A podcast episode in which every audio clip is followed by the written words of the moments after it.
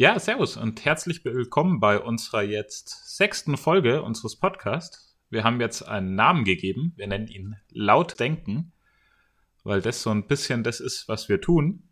Laut über Sachen nachdenken und so ein bisschen unseren Senf dazugeben und den jeweils anderen fragen, was er so davon hält. Servus Raffi. Hi Juli, ja, vielen Dank für die Anmoderation.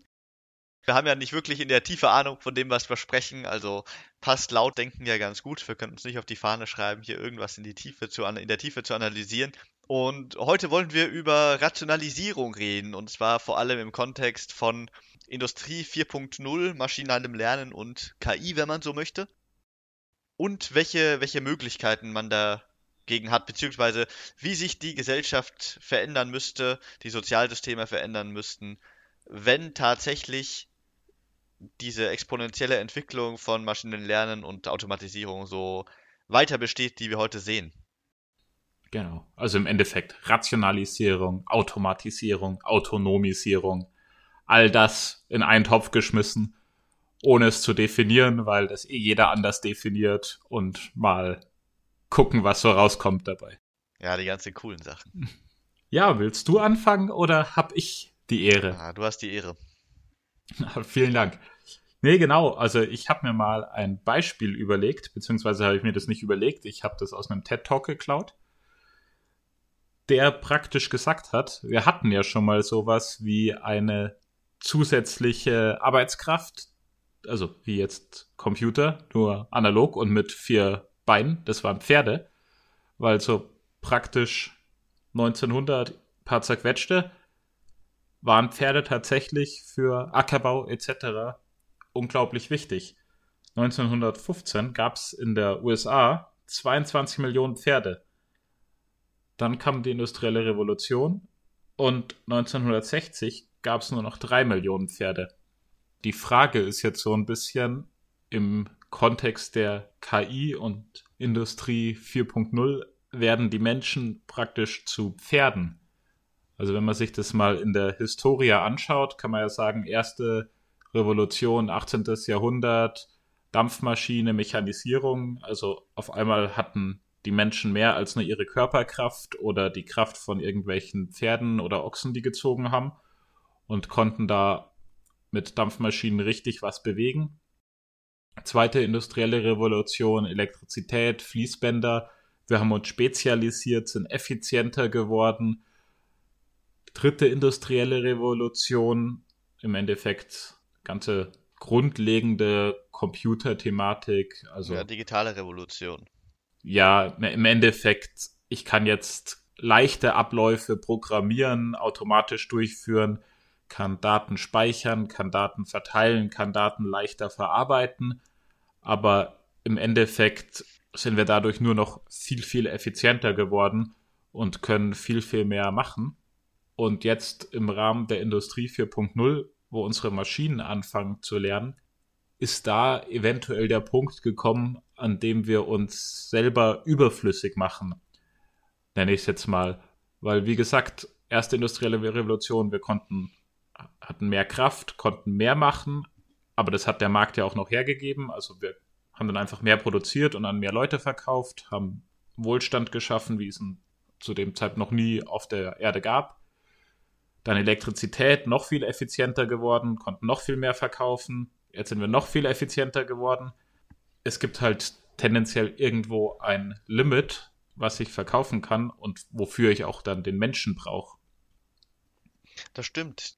Da würde ich noch gerne dazu fügen, dass in den Revolutionen oder in, in, den, in den Neuerungen, die du aufgezählt hast, vor allem einfache Tätigkeiten automatisiert wurden. Das heißt quasi nur die Arbeitskraft als solches. Und je nachdem, welche Methodik man in Zukunft ansetzen will, könnte es so aussehen, dass in Zukunft auch kreative und komplexe Berufe ersetzt werden. Zum Beispiel, äh, naja, künstlerische Berufe, dass ein großer Teil dieser künstlerischen Berufe jetzt von Maschinen erledigt wird oder erledigt werden könnte. Wobei man natürlich sagen muss, dass jetzt auch schon viel, viel Kunst digital produziert wird.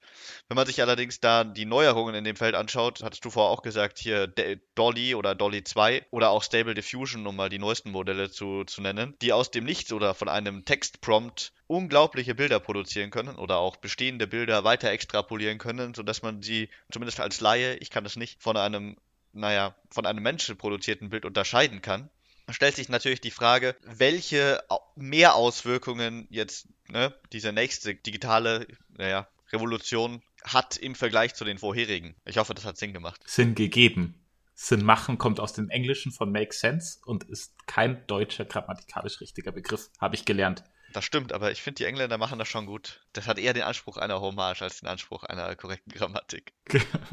In, in dem Fall gewähre ich es. Nein, also die du hast natürlich recht und ich würde sogar sagen, die Designberufe sind nur die Spitze des Eisbergs. Wenn ich mir mal angucke, Rechtssystem, Anwälte, also es gibt ja schon dies in Amerika das Watson-System, das sich im Endeffekt ganz, ganz viele Fälle anguckt und dann sagt, da wurde so recht gesprochen, also wird so vermutlich so recht gesprochen, was bei uns ja in unserem Rechtssystem ohne Ju Juries noch viel, viel leichter möglich wäre. Oder im Endeffekt alles, wo irgendwas fährt. Autos werden bald autonom sein. Also wie bald ist die Frage, wie wir das rechtlich umsetzen, aber technisch sollte es möglich sein. Und natürlich ganz viele Hilfsberufe, ganz, ganz viele, alles, wo irgendwie Maschinen zum Einsatz kommen. Im Endeffekt, die Maschinen können ja jetzt schon von Menschen lernen. Also da gibt es auch ganz interessante KIs, wo dann irgendwie die eine, ich glaube, das war oh, irgendeine amerikanische Uni mit irgendeinem großen Konzern, ich habe es leider vergessen, aber dann nimmt praktisch so ein Roboterarm aus einer Kiste, greift gezielt Sachen und wirft die zu einem anderen Roboter und der fängt sie auf mit in so einer Kiste, wo ich im Endeffekt sagen kann, wenn mein Roboter greifen kann, lernen kann und das irgendwo reinpacken kann, könnte ich die ganze Logistikbranche mehr oder weniger wegrationalisieren, automatisieren, autonomisieren, je nachdem, wie ich es nennen will, was natürlich zu potenziell sehr, sehr großen Verlusten an Arbeitsplätzen führt. Und ich weiß nicht, du kennst vermutlich auch die goldene Regel, die wir immer in der in VWL in der Schule gelernt haben, wenn irgendwo Jobs wegfallen, dann werden die woanders geschaffen. Ja, das habe ich schon ein paar Mal gehört. Naja, das Problem ist nur, dass das gar kein Naturgesetz ist, sondern dass das nur die letzten Male glücklicherweise so war. Mhm. Aber es gibt jetzt kein Naturgesetz, das sagen würde, wenn jetzt durch Industrie 4.0, KI, sonst was, paar Millionen Jobs wegfallen, dann müssen die woanders entstehen. Es könnte auch passieren, dass die einfach wegfallen und keine neuen Jobs entstehen. Und dummerweise sehe ich gerade nicht so den Trend, wo die ganzen Jobs hingehen könnten. Also man muss ja sagen, die ersten industriellen Revolutionen, da konnten wir einfach mehr produzieren. Und als wir dann effizienter geworden sind, hat sich tatsächlich, also sehr viel effizienter mit Computern, hat sich tatsächlich ja auch dieser enorme Internetmarkt geöffnet, wo jetzt keine Ahnung, wie viele Abermillionen Jobs irgendwo im Grafikdesign, Webdesign, Programmieren, E-Commerce schlag mich tot sind. Aber ich sehe momentan nicht die Technologie, wo ich jetzt sagen könnte, wenn ich den menschlichen Verstand ersetze, können die Menschen da weitermachen. Also Verstand jetzt im Sinne von der Logik, die eine KI vermutlich können wird. Jetzt nicht irgendwie emotionale Intelligenz inkludiert, sondern so dieses Standard, beispielsweise ein Auto fahren. Ja, da wollte ich noch gerade einhaken. Und zwar, du hattest gerade davon gesprochen, ich meine, das ist natürlich ein beeindruckendes Beispiel, was die Robotik heutzutage kann. Du hattest das Beispiel gebracht, dass zwei Roboter sich gegenseitig Gegenstände hin und her werfen und sich hin und her packen. Oder ich meine, wenn man sich beispielsweise moderne Roboter anschaut, hier Stichwort Boston Dynamics, also was die auf die Reihe kriegen, ist schon sehr, sehr beeindruckend. Willst du das Beispiel kurz erläutern? Was Boston Dynamic baut? Mhm. Genau, die, also das haben, haben wahrscheinlich die allermeisten schon gesehen. Die haben diese Hunderoboter groß gemacht oder als einer der ersten entwickelt. Die waren, denke ich, ursprünglich für den militärischen Einsatz gedacht, die über schwieriges Terrain laufen können und dabei auch ja, Lasten tragen oder ich glaube, momentan wird gerade sogar daran geforscht, dass man Waffensysteme auf diese Roboter draufschraubt. Sehr gut. Genau, und ansonsten haben sie auch noch, äh, naja, zweibeinige Roboter gebaut, die inzwischen alle möglichen Arten von Parcours laufen können. Wirklich sehr beeindruckend. Wobei man da sagen muss, dass, dass das natürlich hier Peak Performance ist und sich die Frage stellt, wenn man eine komplexe Produktionskette hat, die, naja, diverse Bearbeitungsschritte hat, bis ein Produkt dann fertig ist, ob es momentan nicht einfach noch, also momentan noch günstiger ist, dafür einfach Menschen hinzustellen, die diese, naja, Produktionsmaschinen bedienen, anstatt dafür mhm. Roboter zu, zu benutzen. Also ich glaube tatsächlich in, also gegenwärtig auf jeden Fall. Das Problem, was ich sehe, ist nur ein bisschen, dass dieses ganze KI-Geschichte und lernende Computer eine Exponentialfunktion ist oder zumindest den Anschein macht, eine zu sein. Das heißt, wenn wir jetzt die nächsten 15 Jahre es immer billiger ist, Menschen hinzustellen, wir aber die Basis entwickeln und dann geht es ja auf einmal ab, könnten wir innerhalb von fünf bis zehn Jahren komplett unvorbereitet einen ganzen Haufen Jobs verlieren, einfach weil wir dann die Basis haben, auf der wir aufbauen können und sehr schnell sehr viel ersetzen. Und man muss natürlich auch immer sagen, also es kommt ja immer das Argument, ja, aber in dem Spezialfall von dem Beruf werden wir immer Menschen brauchen. Und das kann auch gut sein. Also ich glaube nicht, dass beispielsweise mein Beispiel von vorher mit Anwälte oder sonst irgendwas, dass die aussterben. Also es wird immer Anwälte geben, allein schon, weil ich Richter brauche. Top-Anwälte werden vermutlich immer besser sein als Maschinen, einfach wenn es darum geht, vor anderen Menschen, also Richtern, zu argumentieren und auf emotionaler Basis etc. Aber das Problem ist ja, dass mit einer ausgereiften KI einer auf einmal das kann, was davor zehn konnten. Also beispielsweise nehmen wir Lkw-Fahrer. Momentan kann ein Lkw-Fahrer einen Lkw fahren. Wenn ich einen Lkw-Fahrer in einen Stuhl setze mit ferngesteuerten Lkws und 20 Bildschirme ihm gebe, und meiner KI sagt, fahr mal und wenn du in eine Situation kommst, die du nicht mehr kannst, dann schaltet es beim Lkw-Fahrer ein und dann fährt der. Vielleicht jetzt unter der Hypothese, dass die KI so fährt für LKWs, also müsste man dann die Straßenverkehrsordnung entsprechend anpassen, aber dass der im Notfall immer rechts rausfahren kann. Also der fährt nur, wenn er vor sich beispielsweise rechts genug Platz sieht, um rausfahren zu können.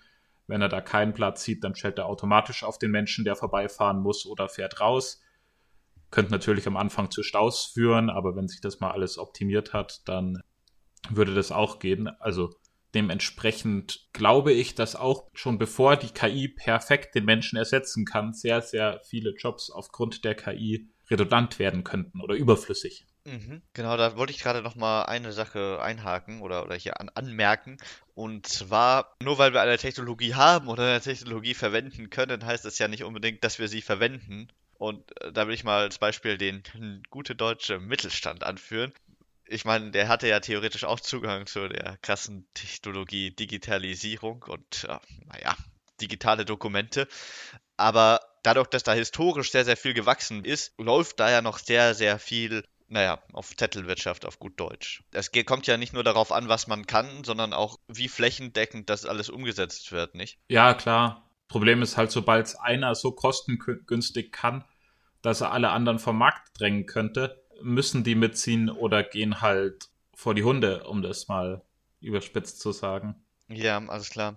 Genau, dann wollte ich noch was sagen zu den, ähm, was du gerade gesagt hast, zu den Robotern in der Industrialisierung.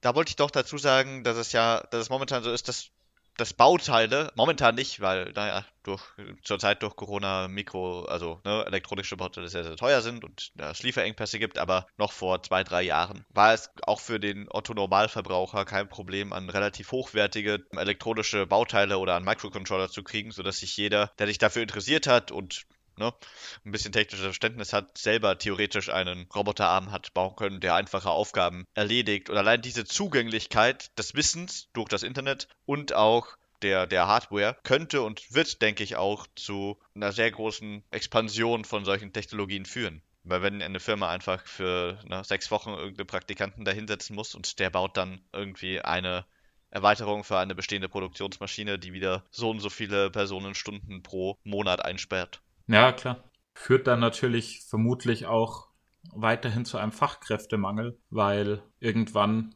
wenn die KI klüger wird, dann kannst du immer mehr Sachen dem Computer übergeben und die Jobs, die es noch geben wird, die werden Intellekt, also wir reden jetzt immer momentan über die technische Seite, nicht über die Berufe wie Kindergärtner etc. Da würde ich vielleicht nachher noch drauf eingehen. Also wir sind jetzt ja momentan im kompletten Industriekontext. Mhm. Und in dem Kontext könnte ich mir vorstellen, dass ich dann irgendwann den Feld-, Wald- und Wieseningenieur nicht mehr brauche, böse gesagt, weil das kann der Computer dann auch.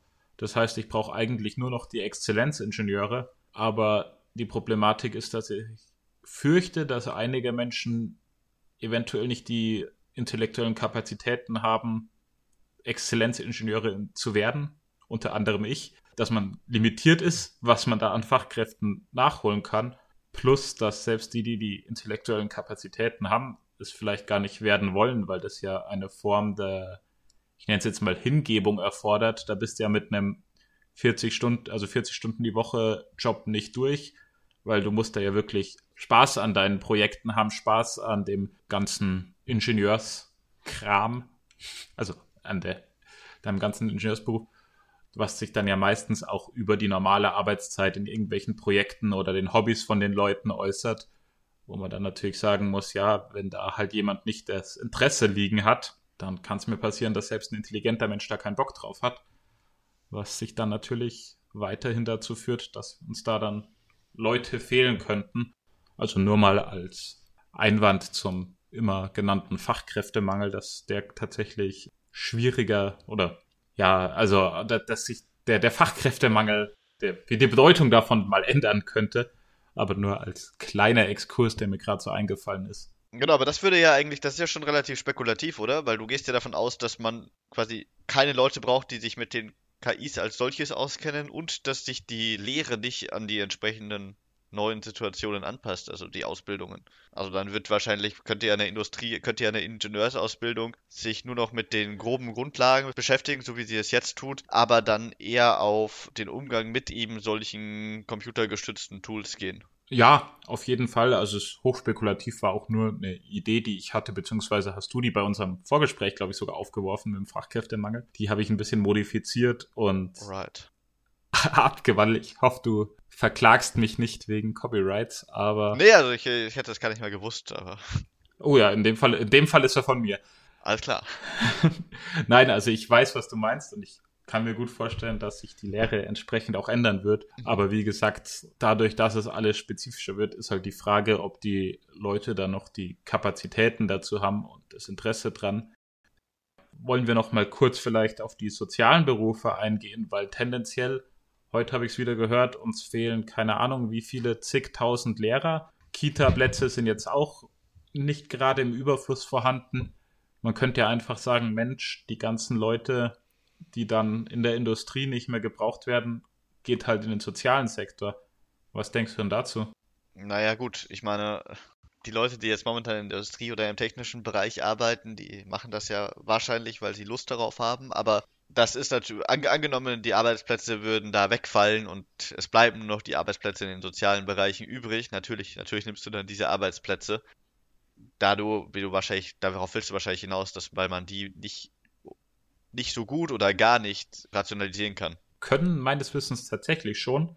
Es gibt in Japan schon Kita- oder Kindergartenroboter, wo es so, also die Idee ist, dass du praktisch einen Roboter nimmst, der analysiert die Fragen des Kindes mhm. und kann dann ganz gezielt Rückfragen stellen und ihm ganz gezielt Aufgaben geben, die das Kind fördern sollen.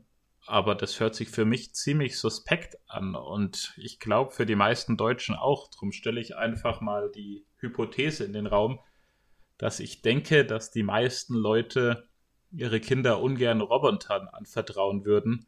Allein schon, also diese Roboter könnte theoretisch auch Mimik und Gestik, also mit so einem Bildschirm, aber ist halt die Frage, wie gut und ist halt die Frage, was dabei rauskommt, wenn ich mein Kind von einem Roboter erziehen lasse. Ja, okay, dann lass mich reformulieren, die man vielleicht nicht unbedingt automatisieren sollte. Ja, natürlich. In den sozialen Bereichen werden sich, denke ich, nicht mehr Berufe auftun. Zumindest kann ich das jetzt gerade nicht sehen oder vielleicht bin ich da aber auch zu kurzsichtig. Aber die Lücken werden sich wahrscheinlich schließen, natürlich in der Mangelung der Alternativen.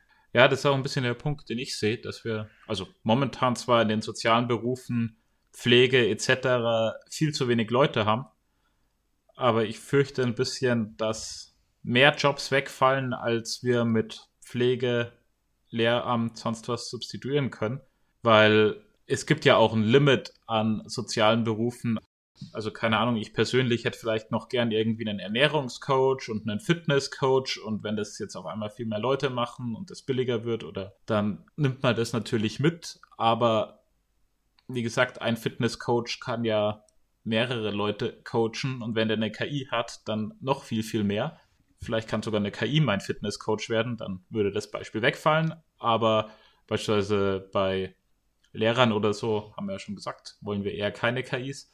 Aber auch wenn ich es nicht glaube, selbst wenn wir die kompletten Berufe irgendwie ins Soziale shiften könnten, hätten wir ja immer noch das Problem, dass alle Menschen skalierbare Produkte kaufen wollen. Also ich habe praktisch, ich als dann Lehrer verdiene Geld, weil ich Kinder unterrichte. Alle anderen machen irgendwelche Dienstleistungen aber was wir uns alle kaufen, ist ein neues Handy, ein neuer Computer, was zu essen, Klamotten.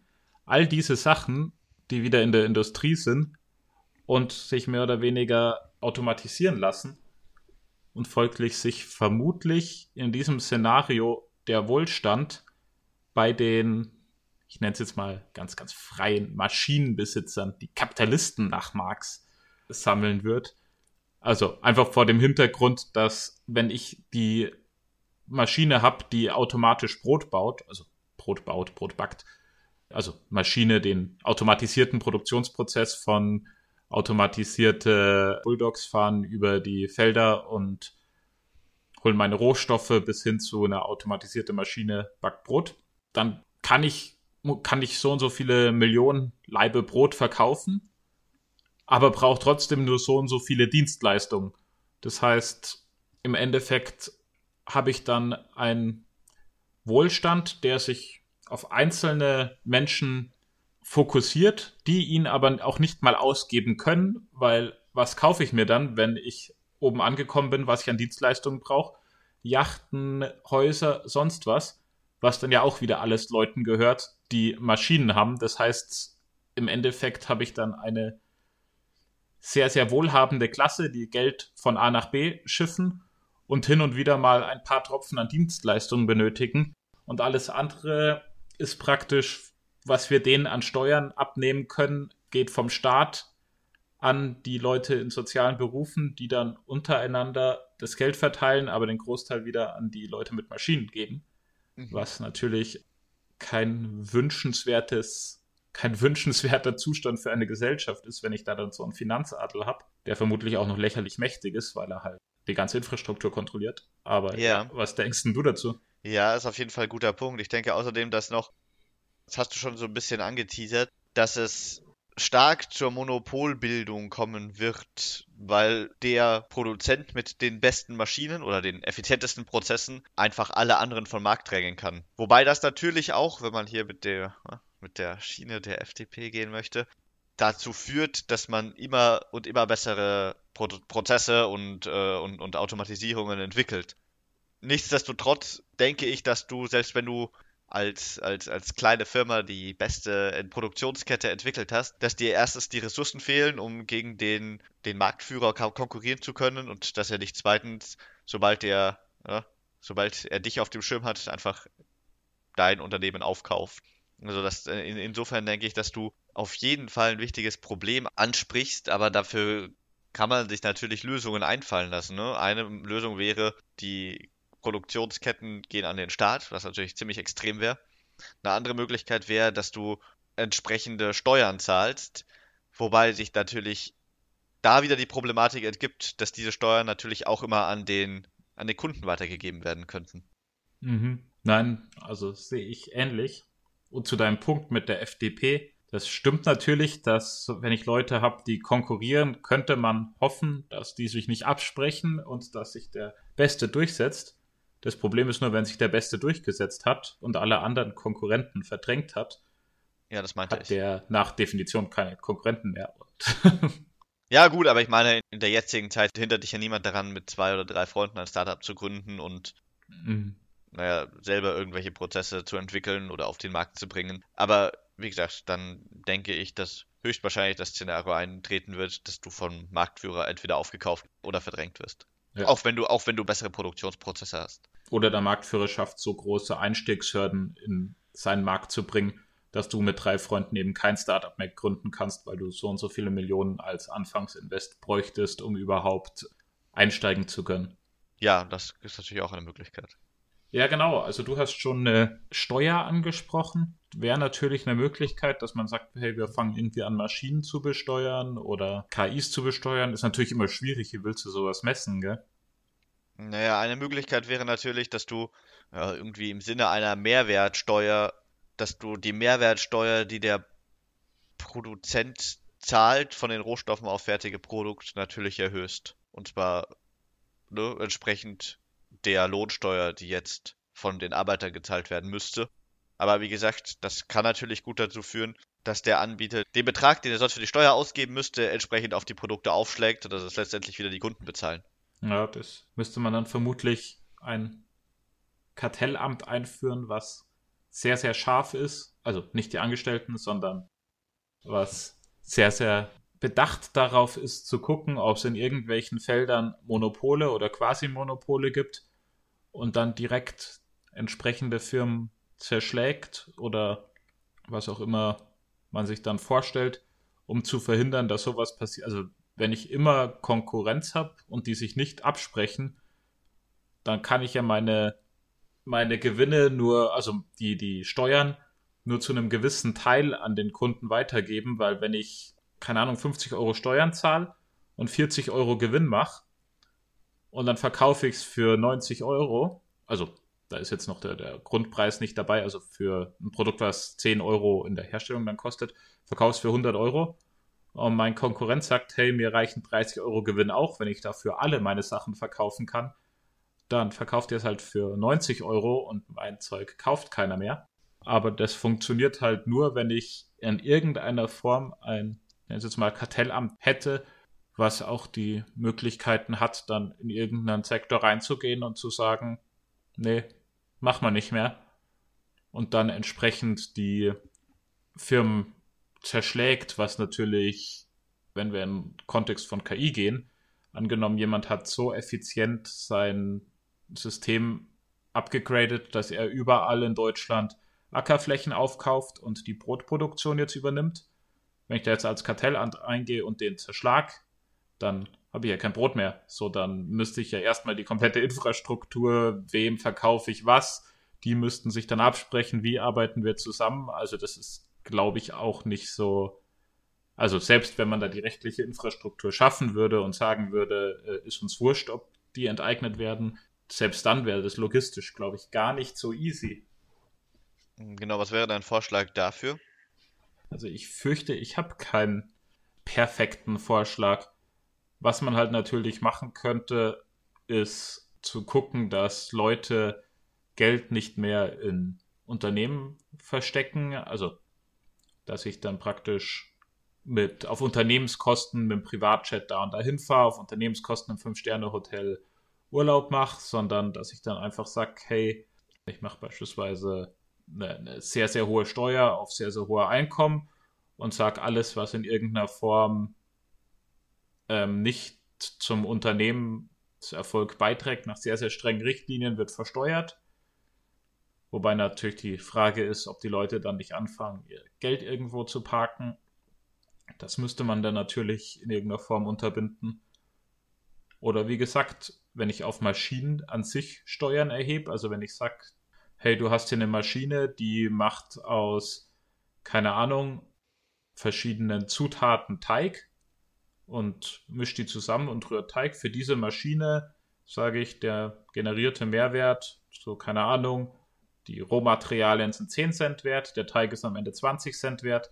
Auf diese Wertsteigerung, die die Maschine erzielt, äh, will ich 20% Steuer. Ich weiß nicht, war das das, was du vorher gemeint hast? Ja, das ist genau die Mehrwertsteuer, ja.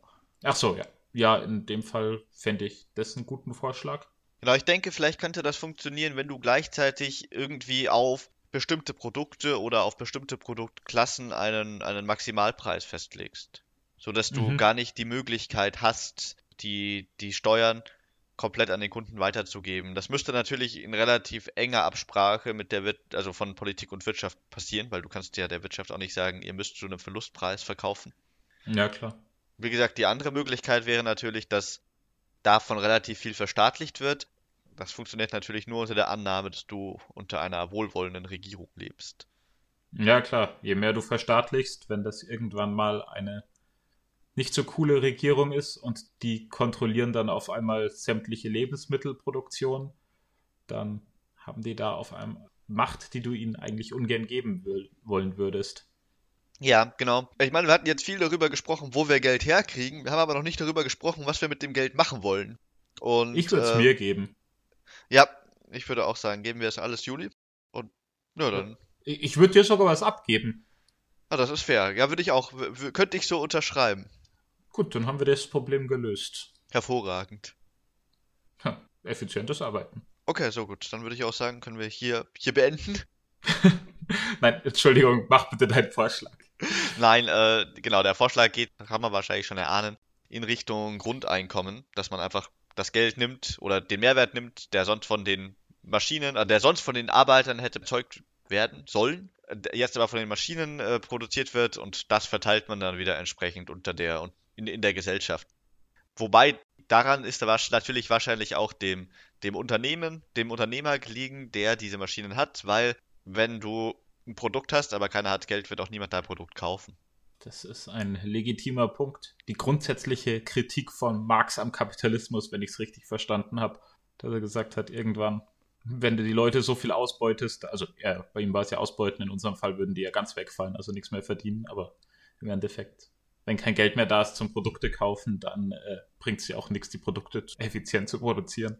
Ja, Genau, das heißt, ich würde, äh, ja, es gibt natürlich jetzt wieder verschiedene Modelle von eines, eines Grundeinkommens, ob es bedingungslos ist oder nicht, oder ob man es daran in den ersten, in den ersten Monaten und Jahren daran koppeln möchte, ob dein, ob, ob dein Beruf, der weggefallen ist, eben durch solch eine Ration, von einer solchen Rationalisierung betroffen wurde. Aber ich denke, je nachdem, wie sehr tatsächlich ein Level an, an einer solch radikalen Automatisierung erfolgen sollte, dass man nicht darum hin, also dass es erstens sinnvoll ist und dass man zweitens, wenn man eine Gesellschaft im Laufen halten möchte, nicht darum herumkommt, entweder ein, ein Grundauskommen äh, auszuzahlen oder sonst die Gesellschaft auf umzudenken, beziehungsweise auf grundlegende Art und Weise zu verändern. Und das muss ja auch das Ziel sein. Du kannst ja nicht sagen, wir haben jetzt, wir haben jetzt Maschinen entwickelt, die uns eigentlich allen hilft, helfen und mit deren Hilfen wir nicht mehr arbeiten müssen.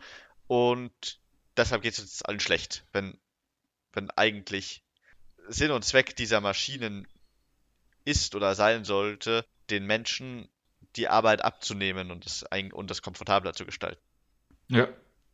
Na, das sehe ich ein. Wie siehst du, oft ist ja die Kritik am bedingungslosen Grundeinkommen oder die Furcht, eben, dass wir nicht die Gesellschaft oder diese Gesellschaftsutopie, die du gerade beschrieben hast, gestalten, sondern dass die Leute einfach faul werden. Wenn jeder sein bedingungsloses Grundeinkommen kriegt, dann macht niemand mehr was, alle hängen nur noch daheim rum, werden im Endeffekt komplett zu Nutznießern der, des Grundeinkommens des Staates und im Endeffekt zerbricht daran die Gesellschaft oder es gibt am Ende so wenig Leute, die sich noch um die, ja, doch noch, selbst in unserer automatisierten Szenario, die Jobs, die es braucht, so wenig Leute, die sich um diese Jobs bewerben, dass auch die keiner mehr macht und dann bricht unsere ganze Industrie zusammen und uns geht es allen viel, viel schlechter. Was denkst du dazu? Also, das kann ich mir nicht ganz vorstellen weil ich denke, dass die Leute ja Bock haben, was zu machen. Also ich kann mir, ich glaube, dass die allerwenigsten Leute glücklich sind, wenn sie zu Hause sind und faulenzen. Ich meine, ich denke, viele werden ihren Hobbys nachgehen, was, naja, absolut natürlich ist.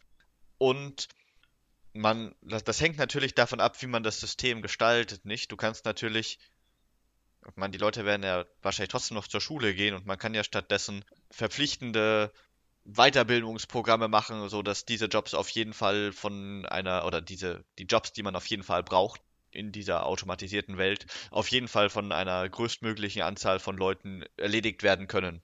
Es war nämlich auch noch ein anderer Punkt oder ein anderes Problem, das ich ansprechen wollte, dass man oder dass, dass man als Mensch ja auch Sinn in seiner Arbeit, Sinn und Erfüllung im besten Fall natürlich in seiner Arbeit findet. Und das würde natürlich wegfallen, wenn die Arbeit oder ein Großteil der Arbeit jetzt ne, automatisiert wird. Mhm.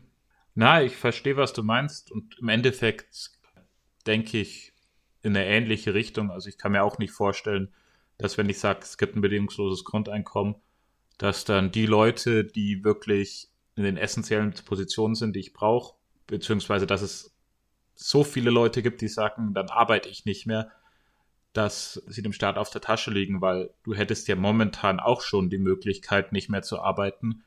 Dann kriegst du halt Sozialhilfen, die sind nicht sehr hoch, aber du verhungerst jetzt in Deutschland nicht. Und wenn ich jetzt ein bedingungsloses Grundeinkommen mache, dann würdest du vielleicht nicht nur nicht verhungern, sondern könntest ganz solide leben.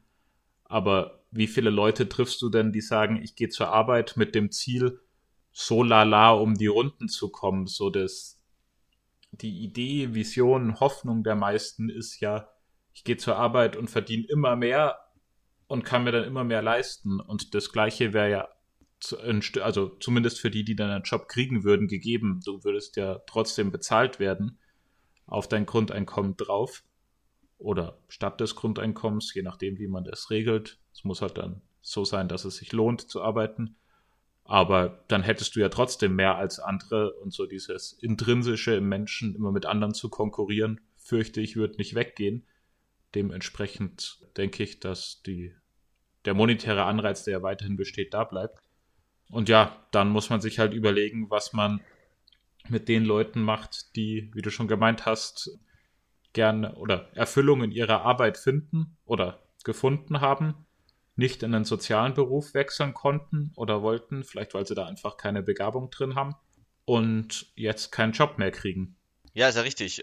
Naja, ich weiß nicht, die Utopie ist natürlich, dass, dass die Menschen sich hier den schönen Künsten widmen können und die ganze schwere Arbeit von den Maschinen äh, erledigt wird. Das wäre natürlich ne, das Plus-Ultra, aber wobei natürlich in dem Fall schöne Kunst für was auch immer Produktives steht, worauf man gerade Lust hat, dass entsprechend viele Kunstprojekte entstehen oder dass man die überflüssige Zeit auch entsprechend in, in Forschung und, und Entwicklung sowohl von sozialen als auch von technologischen Strukturen investiert. Mhm. Wobei das natürlich auch wieder von äh, der von, von irgendwelchen Maschinen unterstützt werden kann. Und das wäre eigentlich eine, wäre eigentlich eine schöne Vorstellung. Mhm. Ja, also ich denke tatsächlich auch, man könnte ja auch ein Grundeinkommen an beispielsweise den Abschluss koppeln. Also, dass ich sage, wenn du studiert hast, dann bekommst du einfach ein höheres Grundeinkommen als jemand, der sagt, hey, ich, also Schulpflicht nehme ich jetzt mal als gesetzt an, dass wir die lassen, einfach, dass wir die, so das Minimum haben, dass wir sagen, hey, äh, die Leute sind gebildet genug, um mit 18 wählen zu können und unsere Demokratie nicht komplett kaputt geht. Aber dass ich sage, hey, alles, was du danach noch machst, ob du deinen Job findest oder nicht, wir bilden dich erstmal weiter. Und wenn du dann, keine Ahnung, einen Bachelor hast, krieg, oder einen Meister oder sonst irgendwas, kriegst du mehr Geld, also ein höheres Grundeinkommen, was den Leuten dann natürlich auch helfen würde, in irgendeiner Form leichter Sinn oder Erfüllung in irgendwelchen Community-Projekten, die du jetzt schon beschrieben hast, schöne Künste oder Gemeinschaftsgarten oder sonst was zu finden. Plus wir hätten einen riesen Pool an Leuten, die vermutlich recht gut gebildet wären, was immer gut ist, aber die dann auch die Berufe, die wir ja trotzdem noch brauchen, KI-Entwicklung, sonst was, abdecken könnten. Und wir könnten natürlich auch noch die ganzen Non-Profit-Organisationen Caritas und Schlag mich tot, also dass, wenn ich mich beispielsweise in irgendeiner Form engagiere, die wir demokratisch abgestimmt haben und gesagt haben, die finden wir gut, beispielsweise, wie schon gesagt, Klimaschutz, dann könnte ich ja das Grundeinkommen auch nochmal erhöhen. Mhm. Also, dass beispielsweise ich sage, hey, äh, ich studiere Forstwirtschaft, gehe dann in das Waldstück hier und gucke, dass ich da einen, einen geilen Mischwald mit toller Artenvielfalt und sonst was hinbekomme. Und dann sagen wir halt, hey, dann kriegst du auf dein Grundeinkommen nochmal was drauf. Auch wenn wir theoretisch den Wald jetzt als normalen Wald lassen könnten und es vielleicht jetzt wirtschaftlich kein Vorteil, also wirtschaftlich im Sinne von, das zahlt dir jetzt keiner, dass der Wald eine schöne Mischkultur ist, beziehungsweise hilft es erst Generationen so weit in der Zukunft, dass die noch nicht leben und dementsprechend nicht zahlen können, was ja das mhm. Hauptproblem momentan ist. So, wenn es keiner bezahlt, macht es keiner. Nee, also ich wollte eigentlich quasi nochmal zusammenfassen, was du gerade vorgeschlagen hast, dass man quasi das ähm, gemeinschaftliche Verständnis von Arbeit quasi umdenkt. Sodass auch Tätigkeiten, die jetzt eben als Hobby angesehen wurden, du hattest hier Gemeinschaftsgarten angesprochen, Förstern im Wald, mir wird noch einfallen irgendwie Feuerwehr oder THW oder irgendwelche sonstigen mhm. sozialen Organisationen, dass man das eben sagt, das leistet einen Beitrag zur Gesellschaft, er tut was, deshalb ist das Arbeit und er kriegt eben einen einen Obolus, in welcher Höhe auch immer, obendrauf auf sein Grundeinkommen, das er sowieso schon bekommen würde. Genau, unter der Hypothese, dass eben diese Jobs nicht in dem Sinne wirtschaftlich sind, dass ich sie als Staat, sage ich jetzt mal, also es gibt ja jetzt auch schon Feuerwehrmänner, die werden ja auch bezahlt, aber beispielsweise die freiwillige Feuerwehr, ja genau, die ja. es gibt, also in dem Sinne, dass ich tatsächlich was mache, wo jetzt der Staat sagt, da gut, er wird es dann ja im Endeffekt hintraus auch bezahlen, aber dass ich einfach sage, alles, was ich als gesellschaftsstiftend empfinde, da gibt es in irgendeiner Form was dafür, auch wenn meine Roboter eventuell, also wenn die Jobs in einem freien Markt eventuell nicht bestehen könnten. Genau, aber wir sind ja dann eigentlich schon weg von einem freien Markt, oder nicht? Also zumindest in, ja, im gewisser, in gewisser Weise. Ja, das sind ja eigentlich ganz, ganz positive Aussichten. Natürlich wäre natürlich die, natürlich wäre natürlich sehr gut. Äh, natürlich wäre der Gegenpol dazu eine Dystopie, in, in der alles von den, naja, ich nenne es mal jetzt Oligarchen wobei das natürlich gesellschaftlich nicht ganz richtig ist, äh, bestimmt wird. Also dass quasi die mir eine Art Kapital-Anarcho, wie sagt man? Anarchokapitalismus haben. Eben, dass die Leute, die die Produktionsanlagen haben, auch alle Macht haben. Weil, ich meine, was willst du machen? Du musst was essen. Ja, das fürchte ich auch. Alles klar, aber ich denke, wir sollten langsam auch zu Ende kommen und das wollen wir natürlich nicht auf dieser düsteren Note der Dystopie machen, sondern vielleicht nochmal kurz zusammenfassen. Was meinst du? Sehr, sehr gern. Genau, also ich denke, wir, wir konnten, haben ganz gut rausgearbeitet, dass sich die Industrielandschaft und somit auch die Gesellschaft vermutlich, na, das ist natürlich alles etwas spekulativ, in den nächsten Jahren und, und Jahren und Jahrzehnten drastisch verändern wird, eben durch Einsatz von künstlicher Intelligenz und ne, Ausbau von Industrie 4.0, wie man so schön sagt, und dass entsprechend auch sehr viele Arbeitsplätze wegfallen werden, was wiederum einen deutlichen Einfluss auf die Gesellschaft hat. Aber ich denke, ich hoffe, du stimmst mir dazu, dass es doch eine, eine ganz gute Note wäre, wenn wir so enden, indem wir sagen, dass wir hoffen, dass diese utopischen Verhältnisse, von denen wir gesprochen haben, die Menschen können sich auf ihre Hobbys und auf ne, künstlerische Projekte fokussieren und die Maschinen werden die ganze schwere und naja, vielleicht nicht ganz so geliebte Arbeit für uns erledigen, enden. Da stimme ich dir komplett zu, dass mir das lieber wäre als eine Dystopie, in der wenige die ganze Welt regieren und alle versklaven. wobei ich sagen muss, ich, wobei ich ehrlich sagen muss, ich könnte mich damit auch anfreunden, wenn ich einer dieser wenigen wäre. Okay, dann enden wir, dass wir entweder hoffen, dass wir die Weltherrschaft an uns reißen oder die Menschheit in einer Utopie sich begibt, die wir durch die künstliche Intelligenz herbeiführen. Das sind die beiden Möglichkeiten.